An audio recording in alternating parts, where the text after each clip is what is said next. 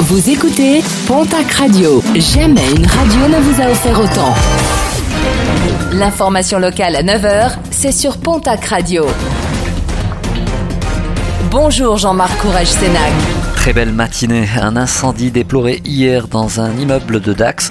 Le feu a pris dans les combles d'un ancien hôtel-restaurant actuellement en rénovation. Aucun blessé n'est à déplorer, mais les dégâts sont importants. Trois appartements proches du sinistre ont été endommagés par les fumées et l'eau utilisée par les pompiers. L'info a été révélée hier par le S10 de la Haute-Garonne. Les actes de violence se multiplient contre les sapeurs-pompiers en service. Dernier cas en date la semaine dernière à Saint-Gaudens où un pompier qui aidait une personne a reçu des coups.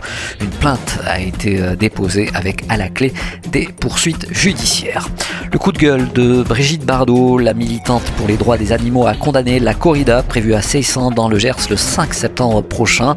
Dans un tweet, Brigitte Bardot dénonce la mise à mort de 5 taureaux lors de cet événement, ainsi que sa gratuité pour les enfants de moins de 14 ans.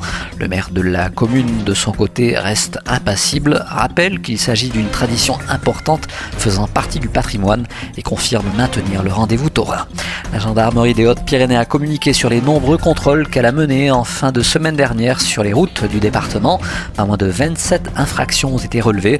11 permis de conduire au total ont été supprimés. Parmi eux, 6 pour conduite après consommation de stupéfiants, 2 pour alcoolémie, un autre pour avoir cumulé les deux la rénovation de la RN 21 à Rabastins de Bigorre avec des travaux programmés dès la semaine prochaine et qui dureront un mois, c'est-à-dire jusqu'au 30 septembre. Un chantier de nuit de 20h30 à 6h du matin et qui permettra de renouveler l'enrobé.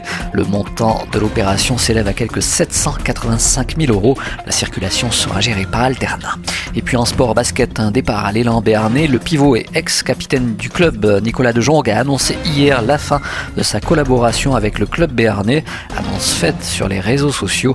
Le joueur avait évolué au sein des Verts et Blancs depuis deux ans.